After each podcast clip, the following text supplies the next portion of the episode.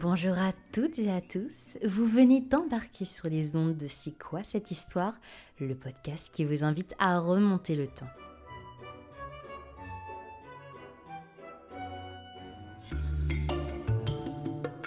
Bienvenue sur les ondes de C'est quoi cette histoire Quel bonheur de vous retrouver dans ce nouvel épisode, toujours en compagnie de notre experte préférée. Bonjour Noémie, comment vas-tu? Bonjour, ça va très bien, merci. Alors, tenez-vous bien. Aujourd'hui, nous allons vous parler d'un sujet on ne peut plus sérieux, qui déchaîne les foules et qui fait tourner le monde, l'argent. Ou la moula si vous préférez. Et vous allez voir que les Romains, ils en avaient de la grosse moula et je présente par avance mes excuses aux personnes qui n'auraient pas la référence. Bref, aujourd'hui on va parler monnaie et frappe monétaire en romantique et la BCE n'a qu'à bien se tenir.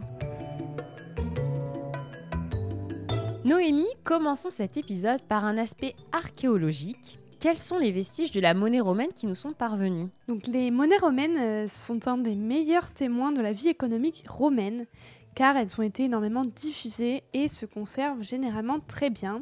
De nombreux trésors monétaires ont été découverts au cours du XXe siècle, dont certains sont très importants aujourd'hui, notamment le trésor de Marcianopolis, composé de plus de 80 000 pièces d'argent et découvert en 1929 à Devnia en Bulgarie.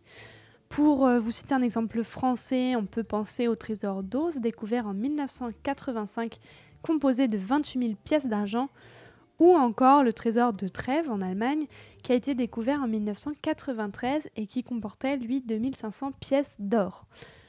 Et donc les pièces donnent de nombreuses informations sur la vie quotidienne des Romains euh, lorsqu'on les analyse. Comment se présentait le système monétaire romain et comment a-t-il évolué au fil des siècles? Au début du IVe siècle avant Jésus-Christ, euh, le premier système monétaire était assez archaïque on utilisait en fait des blocs de bronze appelés aes roudés. Vers 280 avant Jésus-Christ, ces blocs de bronze sont remplacés par des disques de bronze, cette fois nommés aes graue, ce qui signifie as lourd en français. Et euh, on voit également apparaître les premiers sous-multiples normalisés, donc des semis, des triens, des quadrants, etc. Lors de la deuxième guerre punique de 218 à 201 avant Jésus-Christ, l'as s'effondre et finit par devenir un disque de bronze d'une vingtaine de grammes. Il a un multiple, le doupondius qui vaut deux as, et des sous-multiples, donc le semi, un demi-as, et le quadrant, un quart d'as. C'est également à ce moment que l'argent, le métal, apparaît véritablement dans le système monétaire romain par le biais du denier, du quinaire et du sesterce. Au cours du deuxième siècle avant Jésus-Christ, le sesterce, donc cette monnaie en argent, devient l'unité de compte usuelle à la place de l'as, et les historiens s'accordent généralement pour considérer la date de ce changement monétaire vers 141 avant Jésus-Christ, selon l'inscription du premier Senatus Consul. Donc un Senatus Consul, c'est un texte publié par le Sénat, et ce Senatus Consult 241 avant Jésus-Christ est chiffré en sesterces. Et donc pour finir ce petit panorama euh, du monnayage romain, sous Auguste, on, assiste à une réforme monétaire et à une stabilisation du système. L'auréus est maintenu, le sesterce devient une monnaie dans un nouvel alliage de cuivre et de zinc qu'on appelle auricalque, tandis que l'as est fabriqué en cuivre pur. De nos jours, en France, c'est la monnaie de Paris et la Banque de France qui sont chargées de produire les pièces et les billets en circulation selon le montant demandé par la Banque centrale européenne.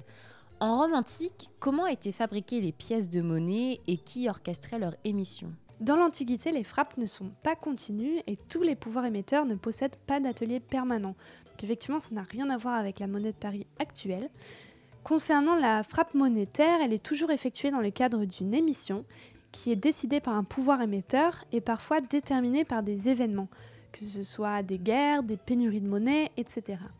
On décide à ce moment-là de la dénomination, du type et de la quantité de monnaie à frapper. Les coins sont le plus souvent réalisés dans du bronze, en creux et à l'envers, et ils permettent d'obtenir à la frappe une image qui sera en relief et à l'endroit. Donc ces coins sont gravés par un forgeron ou un graveur attitré selon la taille et la permanence de l'atelier. Ils sont ensuite enchâssés afin de bien les tenir en main et les coins monétaires sont généralement détruits après leur utilisation pour ne pas être utilisés par des faussaires. Les flancs monétaires sont obtenus en les coulant dans un moule, en les découpant sur une plaque coulée à la bonne épaisseur ou en découpant une tige de métal tout simplement. Pour les réaliser, on va utiliser des minerais fraîchement extraits ou alors des anciennes monnaies qu'on va refondre. Concernant la frappe à proprement parler, le flanc est posé sur le coin enchâssé dans une enclume. On va frapper dessus avec un marteau sur le deuxième coin finalement. Les ateliers monétaires sont les établissements qui frappent monnaie pour un pouvoir émetteur donné. L'atelier romain est celui dont l'organisation est la plus connue grâce aux inscriptions qu'on a retrouvées à Rome. Et des nombreux métiers, et bien différents métiers d'ailleurs, en dépendent, que ce soit les surveillants, les trésoriers, les changeurs, ou encore les fondeurs, marteleurs, graveurs de coins, monnayeurs, etc. C'est donc un lieu qui est bien organisé et réglementé.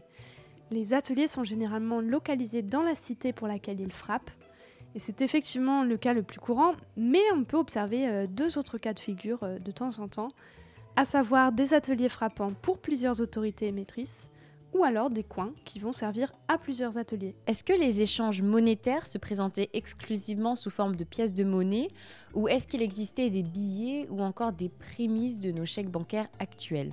Les moyens de paiement comme les billets de banque ou les chèques n'existaient pas. La mise en place de papier-monnaie en France, à titre indicatif, ne remonte qu'à 1716, donc bien plus récemment. C'est un sujet que développe notamment Thomas Peccari dans son article traitant des limites du modèle économique romain, que vous trouverez en bibliographie si le sujet vous intéresse davantage. La régulation des échanges monétaires suscite l'intervention de personnes dédiées à cette tâche. Quel type de métier retrouvait-on et est-ce que c'était des fonctions similaires à celles que nous connaissons actuellement, comme le métier de banquier par exemple? La vie financière romaine s'articule autour de deux grands pôles. Le premier est celui constitué par les manieurs d'argent, donc les argentarii, les mensarii et les numularii. Leur action est en grande majorité locale. Ils disposent en fait de fonds certains, mais moins considérables que ceux des grandes fortunes aristocratiques. Et ils tirent leurs revenus de leurs activités de banquier. Ils sont soumis à des règlements et se regroupent parfois en collèges. Et donc la majeure partie des professionnels du monde de l'argent est constituée d'affranchis. Ces métiers leur permettent euh, parfois euh, une certaine ascension sociale. Et euh, les esclaves même sont peu présents dans ce domaine et occupent des postes mineurs. Le second pôle qu'on peut observer est celui de l'aristocratie, comme j'ai mentionné précédemment. Certains membres de l'aristocratie effectuent des opérations financières et disposent de moyens financiers considérables, mais leurs activités sont ponctuelles, que ce soit sous la forme d'investissement ou de prêts par exemple. La fortune de l'aristocratie repose sur les terres et les rapports de celles-ci. Et donc à la différence des professionnels, ces financiers ne sont soumis à aucune réglementation. Donc les banquiers de profession sont toujours des hommes, alors que dans l'aristocratie, les femmes romaines peuvent accorder des prêts. Mais c'est un cas qui reste quand même euh, relativement rare. Euh, L'Argentarius, plus précisément, est un banquier privé qui est signalé à Rome à partir du 4e siècle avant Jésus-Christ. Et ses activités bancaires sont assez variées, et vous allez voir, euh, lorsque je vais vous les lister, que ça se recoupe quand même avec les activités des banquiers d'aujourd'hui. Dans un premier temps, il réceptionne des dépôts. Le système de banque de dépôt apparaît à Rome au IVe siècle avant Jésus-Christ. On parle de depositum.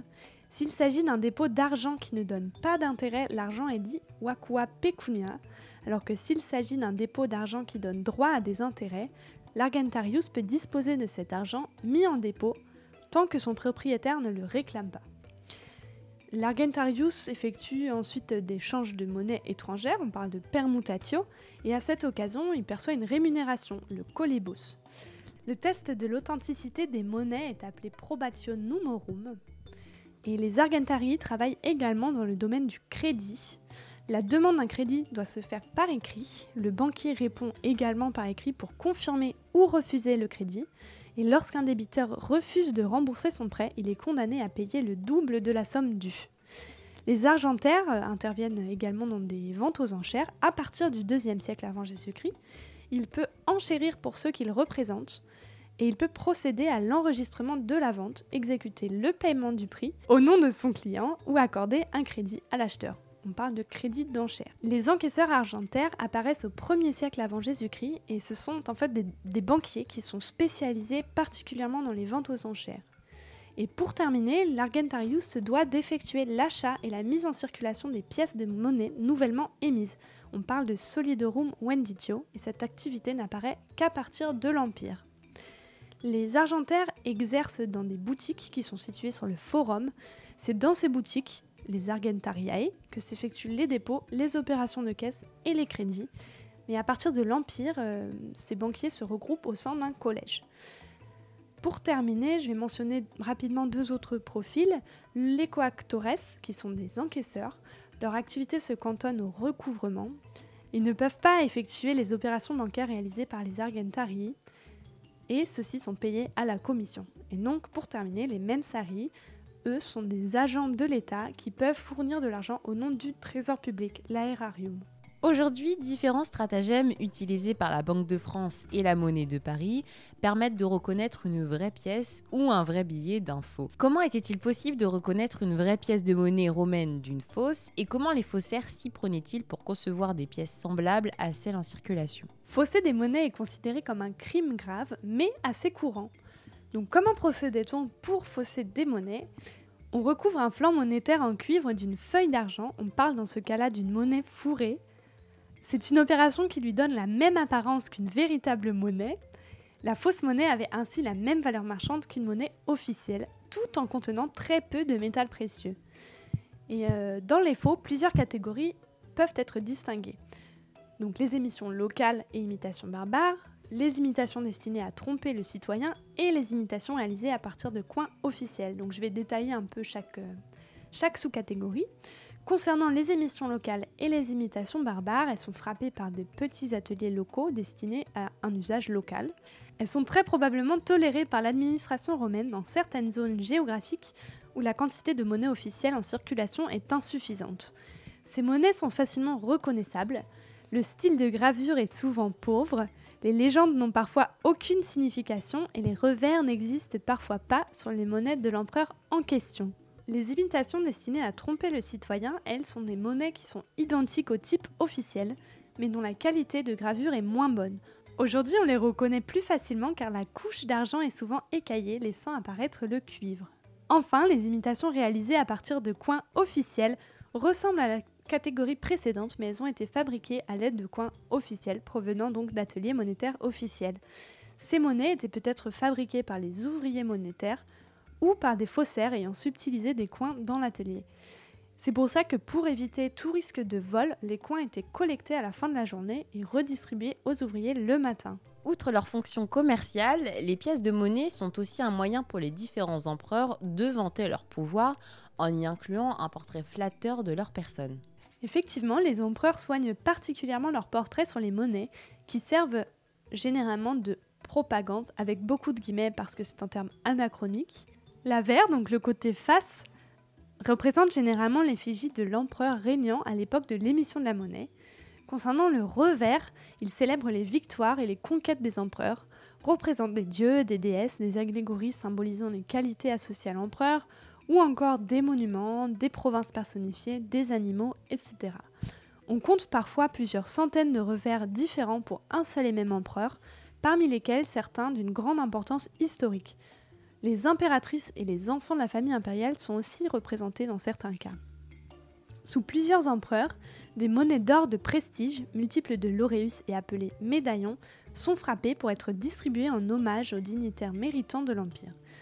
Et ces émissions n'étaient pas vraiment destinées à circuler et s'apparentaient plutôt à des médailles, d'où leur nom de médaillons. On trouve aussi parfois des médaillons en bronze et en argent. Donc ces portraits d'empereurs sont toujours accompagnés d'inscriptions abrégées de manière à tenir sur les pièces qui désignent donc euh, l'empereur. Donc par exemple, euh, AUG signifie empereur, KS pour Kaiser, donc gens impérial, COS pour consul, donc euh, gouverneur, IMP pour imperator, P, P pour pater patriae, donc le père de la patrie, etc., etc. Donc finalement, la monnaie romaine est également un excellent support pour comprendre l'histoire de la Rome antique. Effectivement, la monnaie est un super outil pour les archéologues pour déterminer les frontières de l'Empire ou encore les zones d'influence de l'Empire romain. Est-ce qu'une région est bien romanisée?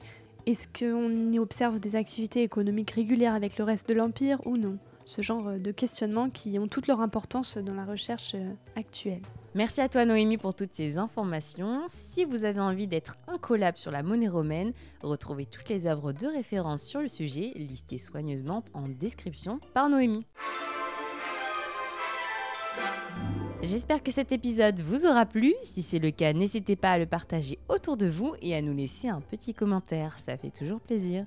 À bientôt Noémie. À bientôt. On se retrouve très vite pour un nouvel épisode à faire rougir Christina Cordula et d'ici là, portez-vous bien. À bientôt sur C'est quoi cette histoire?